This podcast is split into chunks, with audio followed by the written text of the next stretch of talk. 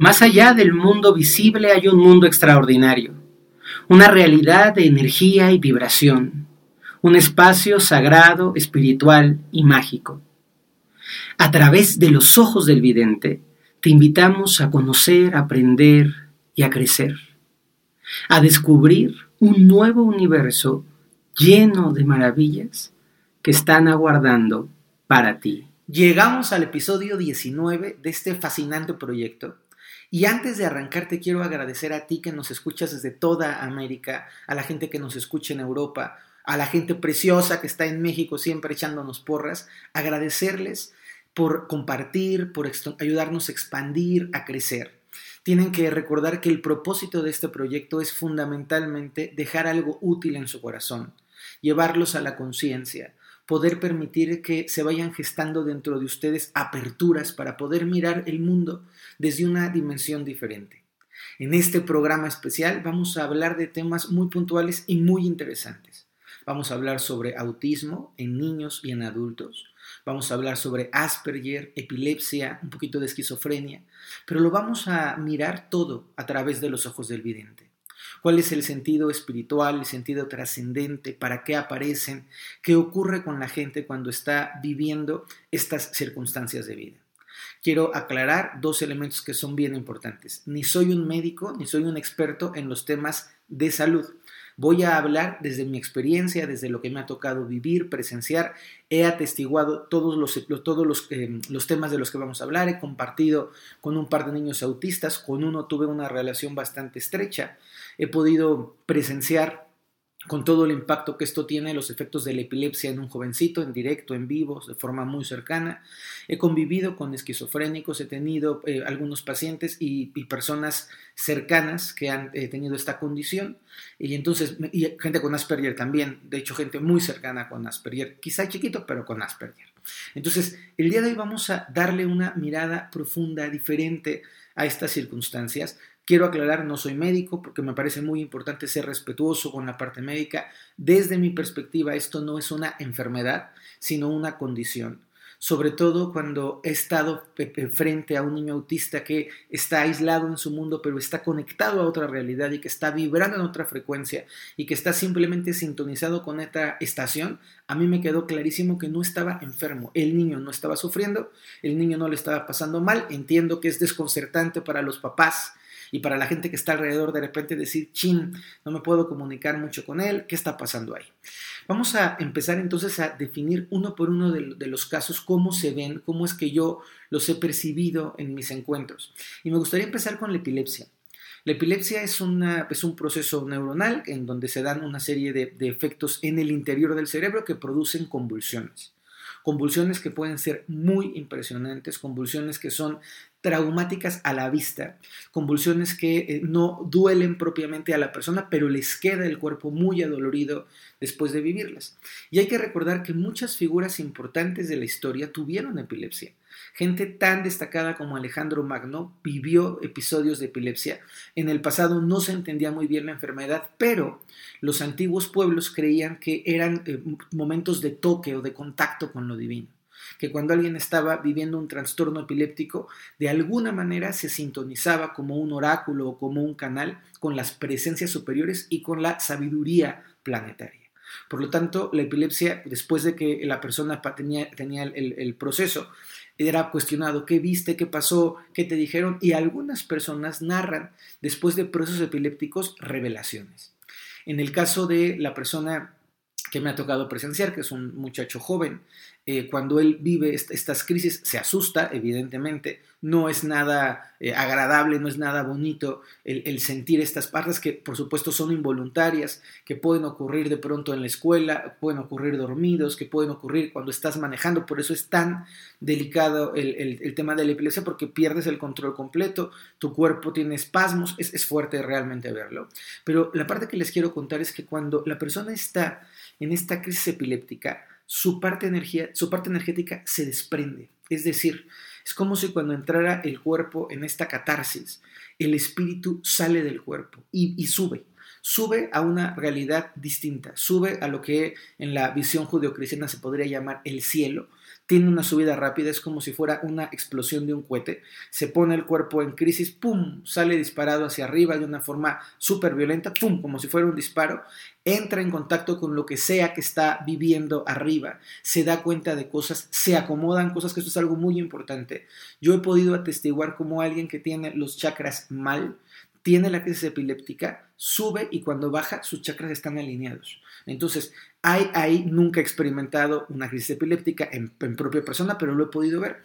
Y se, y se percibe de una forma muy curiosa porque el cuerpo energético, el cuerpo etérico de, de, la persona sale disparado, hay una transformación del cuerpo energético y cuando baja viene recargado, viene como si tuviera un poco más de luz adentro de sí. Claro, el cuerpo físico está mayugado, está cansado, a veces es, peligroso que se muerda en la lengua, en fin, pero hay todo un proceso de sanación que se da mientras el ataque epiléptico o la crisis epiléptica se está generando. Luego, las personas que tienen una condición de epilepsia, por esta misma cualidad de desprenderse con facilidad cuando están en crisis, desarrollan unos procesos de sueño muy impactantes. Son personas que a través de la energía del sueño reciben información. Es, es interesante si alguien de ustedes tiene esta condición o conocen a alguien que tiene esta circunstancia, que puedan eh, platicar con él y preguntarle, oye, después de las crisis, esa noche o a las pocas noches, ¿qué sueñas? Y explico por qué. Porque a veces es tan grande, tan fuerte la información que se toma cuando se da esa subida, que la, la parte racional tarda en poder acomodar lo que experimentó o lo que vivió mientras tuvo la crisis en el plano de arriba. Y cuando nos dormimos o nos relajamos o respiramos, entonces desciende esa información y a partir de los sueños del inconsciente se va acomodando dentro de nosotros. Es bien bonito no, no, quiero decir que es bonita la enfermedad, pero es bonito el que las personas que tienen unos procesos tan complejos como estos puedan saber que tiene un significado trascendente, que no es solo un, castigo, que no es solamente una mala suerte, que tiene un fondo. Me gustaría explorar mucho más y poder aprender más sobre, sobre este, este tema de la epilepsia, pero lo que sí les puedo decir sin duda, porque lo he visto, es al regreso de la experiencia, después de la crisis del dolor, hay veces que hay mucho miedo, entonces la mente también juega en contra, pero cuando el cuerpo se serena y el espíritu hace su trabajo, la energía sin duda alguna mejora. Se vuelve una pulsación de mucho más luz para el individuo, para su cuerpo y para el campo en el que está eh, ocupando el espacio. A veces estos padecimientos, y seguramente mucha gente coincidirá conmigo, el, principal miedo, el principal conflicto, el principal caos se genera para la gente que está alrededor es dificilísimo ser, tener un hijo así o tener una hija así o tener un esposo así o vivir ese proceso porque puede ocurrir en cualquier momento. Para mí, quiero aclararlo, no son enfermedades. La esquizofrenia sí, ya hablaré un poquito más. Es más, vámonos de una vez a hablar de la esquizofrenia. La esquizofrenia tiene un espectro impresionantemente amplio hay muchas eh, diferencias de cómo se puede diagnosticar la esquizofrenia. En Estados Unidos se ha hablado mucho al respecto y hay un hay una, camino que a mí me, interesa y es un cuate que hace una exploración en donde con unos mismos síntomas visita muchos psiquiatras y muchos psiquiatras les dan diferentes diagnósticos. lo que este cuate plantea es la psiquiatría o la medicina emocional o los trastornos mentales tienen mucha variación tienen un, rango tremendamente amplio. Tú puedes tener los mismos síntomas y un doctor te dice que tienes A, y otro te dice que tienes B, otro te dice que tienes J, y otro te dice que tienes W. Entonces, la esquizofrenia tiene un espectro amplísimo. Generalmente tiene que ver con una pérdida de la conciencia de la realidad o con una eh, creación de una realidad alterna. Y aquí vienen dos historias que te quiero contar que para mí son muy, muy, muy eh, reveladoras. Una vez, eh, estando en Oaxaca, en el, cerca del mercado de Oaxaca que se come espectacular. A la gente que está en Oaxaca les mando un abrazo, es delicioso. Si alguien no ha ido a Oaxaca, hay que ir a comer al mercado, es espectacular. Estaba con mi familia, con mi papá, con mi hermano, y, estábamos eh, eh, eh, comprando chapulines o alguna cosa, y frente a nosotros había un vagabundo un señor que le decían el loquito, evidentemente, ya, ya se lo podrán imaginar, sucio, barbón, este, eh, pues desalineado, un poquito que olía feo. Y de pronto el hombre empieza a tirar golpes, a, como a luchar. y empieza a gritar cosas, déjame, suéltame, no sé qué, y entonces los, los, vendedores todos, ya, loco, vete, no sé qué, y el cuate, no, no sé qué, es que me está persiguiendo, pero no te voy a dejar, y entonces peleaba. Y de pronto lo impactante es que cuando levanto la vista yo percibo con lo que estaba peleando. Estaba peleando con una entidad, realmente. Realmente lo veíamos él y yo. Por supuesto que si me pongo a decir, sí, compadre, yo te apoyo, a mí también a la jaula, ¿verdad? Uno tiene que aprender cuando es vidente a ser cauto porque si no se meten problemas. Entonces yo lo veía con la desesperación de estar peleando con algo que sí estaba ahí. Ojo, el resto de la gente no lo veía. Y el resto de la gente solo juzgaba que estaba loquito. Pero en realidad estaba peleando con algo. Quiero decir que no lo, no lo ayudé, yo lo observé, le mandé luz y seguí mi camino, pero me dejó mucho pensar que a veces lo que las personas pueden creer que es un, una proyección, una imaginación, una alucinación, puede tener un componente real. No quiero decir que toda la esquizofrenia es así, quiero decir que en algunos casos la gente que tiene este, esta condición se sintoniza con otra realidad un poco distinto a lo que le pasa al epiléptico, pero se sintonizan con otra realidad. Y en este contacto con la otra realidad, en este proceso de encuentro con la otra realidad, se dan historias como la que te acabo de contar. Y en otro momento, estando en un hospital, en un hospital psiquiátrico, en el Hospital Fray Bernardino de la Ciudad de México, estaba escuchando a otra eh, persona es así, este, diagnosticada con esquizofrenia, internada por esquizofrenia, y yo lo estaba escuchando que hablaba o que él desde, el lado de acá estaba platicando con, una, un indígena mexicano. Estaba, ah, él decía que estaba hablando con Cuauhtémoc, con la energía del Tlatoani Cuauhtémoc. Entonces estaba platicando y la, estaba poniéndose un poco alterado. Las enfermeras lo, trataban de, tranquilizar y se ponía más loco.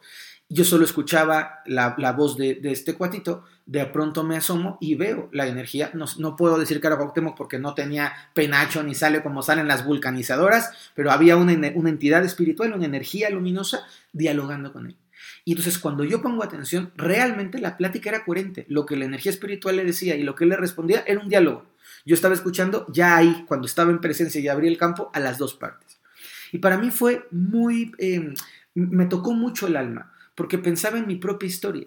Quizá cuando hago canalización de ángeles o cuando ayudo a hacer una interconexión de planos o una comunicación interespecie o me contacto o canalizo una energía de otra frecuencia de vibración, fácilmente personas podrían pensar que soy esquizofrénico, lo cual respeto, no tengo ningún problema. Me han dicho de tantas cosas en la vida que la verdad que no me, no me da mayor susto, pero me hizo reflexionar acerca de si todo aquello diagnosticado con esquizofrenia es un trastorno o si simplemente es gente con cualidades especiales o que pueden entrar, a lo mejor no la pueden controlar, no la pueden dirigir, pero que pueden entrar en algún tipo de, de, espacio, como si pudieran entrar en un telón diferente, contactar con algo que está ahí y luego no saber digerirlo y luego no saber acomodarlo. Quiero dejarlo súper claro, no estoy diciendo que no hay que tratar la esquizofrenia médicamente con un psiquiatra como se tiene que hacer. Solo estoy diciendo que quizá en algunas ocasiones el proceso de un esquizofrénico no sea una locura, sino una percepción distinta de la realidad ordinaria en la que nos podemos encontrar todos. También en este mismo orden he encontrado, estuve en algún momento ayudando a una persona que tuvo una crisis muy fuerte en el pabellón eh, de psiquiatría del Hospital Español de la Ciudad de México, que es un pabellón con una energía muy pesada, muy difícil. Y justamente en el pabellón en donde están atendiéndose a las personas con trastornos psiquiátricos hay un pequeño como patio interior. No les puedo contar, no quiero que se asusten los que van por ahí, por favor, pero no les puedo contar la cantidad de entidades espirituales que estaban en el pabellón. Quiero decir que donde estaba la, gente con estos trastornos mentales, con estas crisis tremendas, realmente había muchísima sobrepoblación de fantasmas, seres eh, energéticos, pulsaciones, o sea, era una cosa tremenda. Entonces, yo me pregunto, hay un, hay un vínculo en donde quizá también los muertos, también las energías espirituales saben que en la locura hay franjas de la locura en donde pueden entablar comunicación con ellos realmente es posible que las partes espirituales sepan que dentro de todos estos procesos tan complejos se pueden abrir rendijas en donde se puede dar un canal de interlocución? Yo creo que sí, no en todos los casos. Hay casos que deben de ser un trastorno mental y hay punto pelota y hay que eh, poderlo atender como se tiene que atender. No estoy para nada eh, diciendo que se tiene que justificar. Hay que hacer toda la parte médica, toda la parte de trabajo psicológico, pero quizá abrirnos a la posibilidad de que esto sea así. Y en el tercer orden, yo sé, yo sé que voy un poco rápido, pero es que me va, me va premiando el tiempo y quiero hablar de, todavía del autismo y un poquito del Asperger, aunque quizá los incluya. El Asperger es una, es una, es una parte, una línea del espectro del autismo. Eh, tiene que ver con niños, o generalmente se da en niños, o, se, se, ve mayormente en niños, luego evidentemente crecen, que tienen una, una abstracción total. Es como si estuvieran en otro mundo. Están en silencio, están como en su propia, en su propia realidad alterna.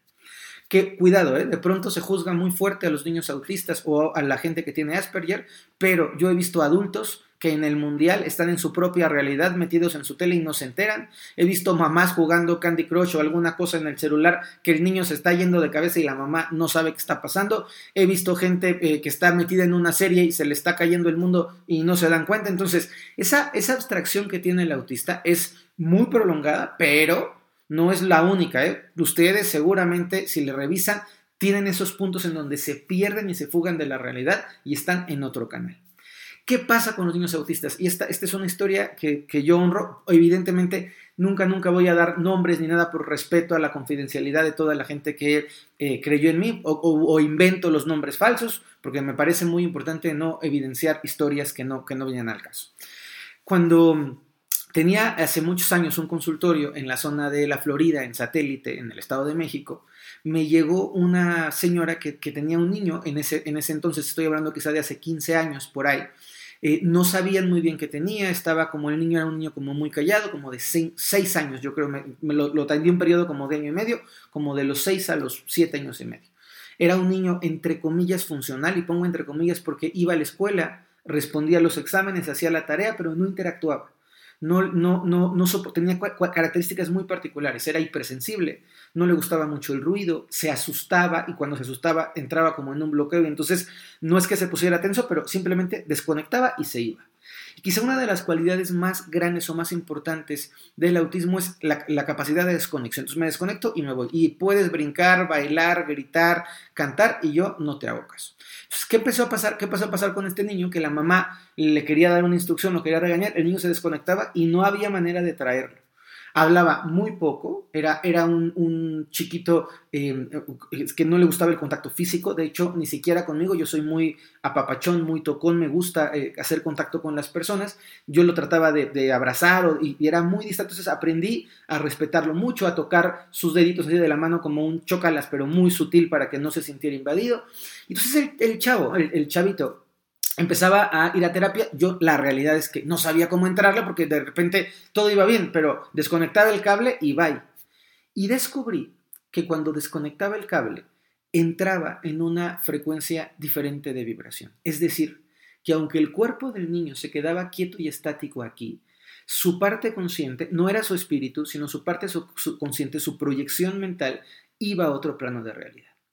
Siendo chamán he aprendido a vibrar y a vivir entre los diferentes eh, planos de existencia y de conciencia. Y hay una técnica que los chamanes utilizamos que se llama ensoñación. Entonces, cuando el niño estaba en el consultorio desconectado, yo entraba en ensoñación y lo iba a buscar al plano de arriba. ¿Cómo es el plano de arriba? Bueno, pues imagínense que es como un segundo piso. Entonces, él se subía al segundo piso mentalmente yo me subía al segundo piso. Y en el segundo piso podíamos platicar, jugar, correr. Él se sentía mucho más cómodo. Lo empezamos a ejercitar y a practicar. La mamá y la escuela empezó a ver resultados del niño. No en el aquí, o sea, quiero decir, no en el aquí. Yo no, yo no le decía al niño aquí, oye, tienes nada, nada. Era en el segundo piso donde podía entenderlo, donde podía escucharlo, donde sabía de lo que él me estaba hablando, donde podíamos tener una interacción. Pero empezó a tener una capacidad limitada, pero más amplia para poder sociabilizar. Empecé a decirle a su mamá eh, lo, que, lo que el niño pedía, lo que el niño necesitaba, y fue, fue una interacción realmente muy bonita entre el niño y yo. Este chiquito eh, iba, por supuesto, a terapia, después descubrieron que tenía un nivel de autismo moderado, pero que tenía un nivel de autismo. Se fue, eh, la, la relación terminó porque se fueron a vivir fuera de la Ciudad de México, no lo he vuelto a ver, pero fue para mí algo muy revelador porque juzgamos y si alguien no tuviese la capacidad de la conciencia de poder mirar más allá, diría este niño tiene autismo y ya, pero el niño estaba en otro plano muy bien.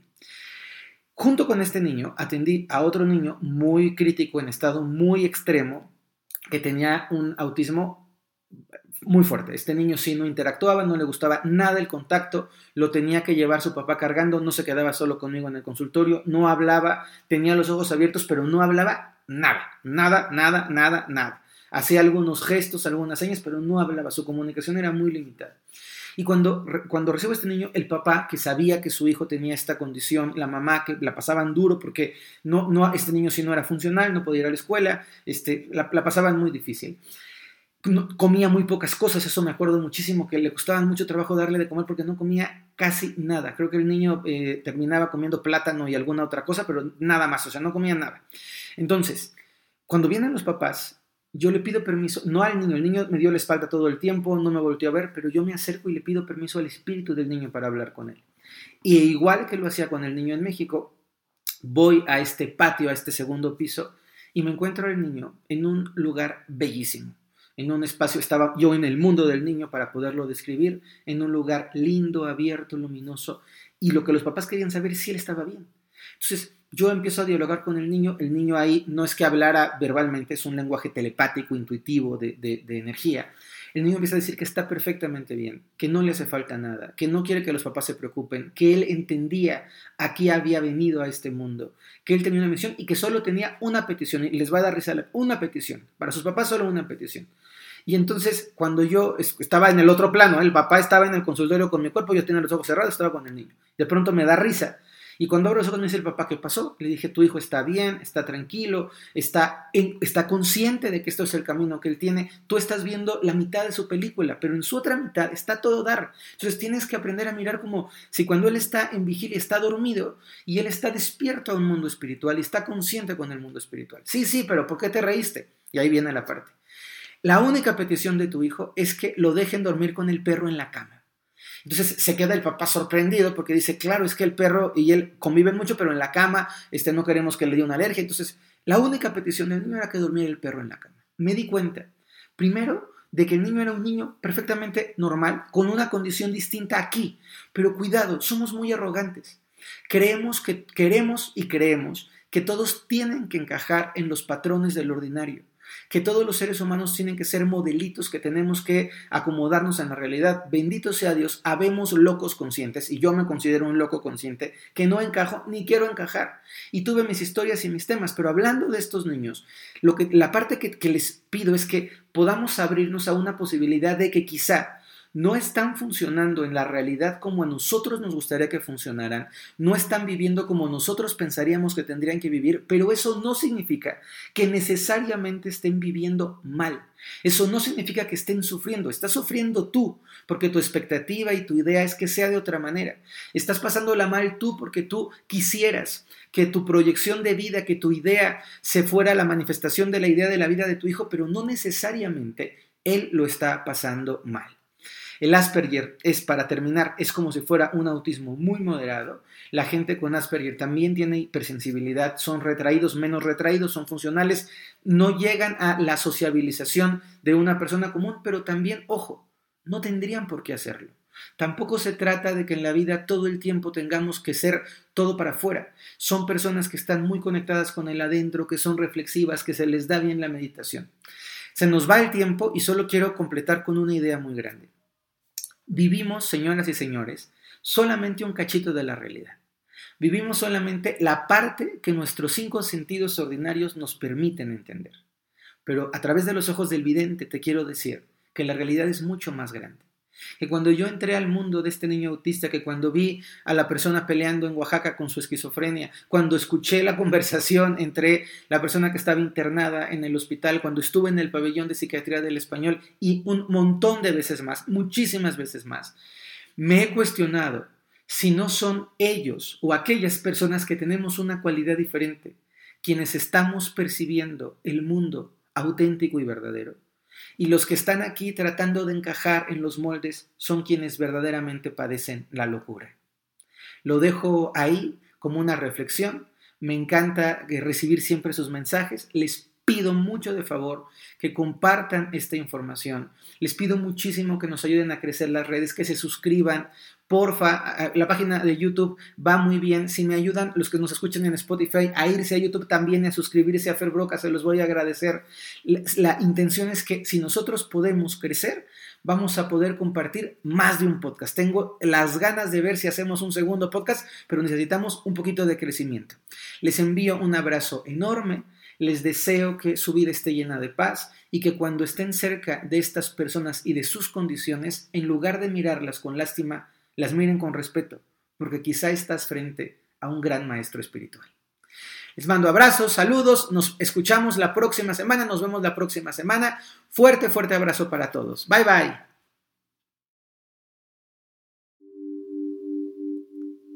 Que tu mirada se expanda y que contemples lo que te llene de más amor, lo que sea más bonito para ti.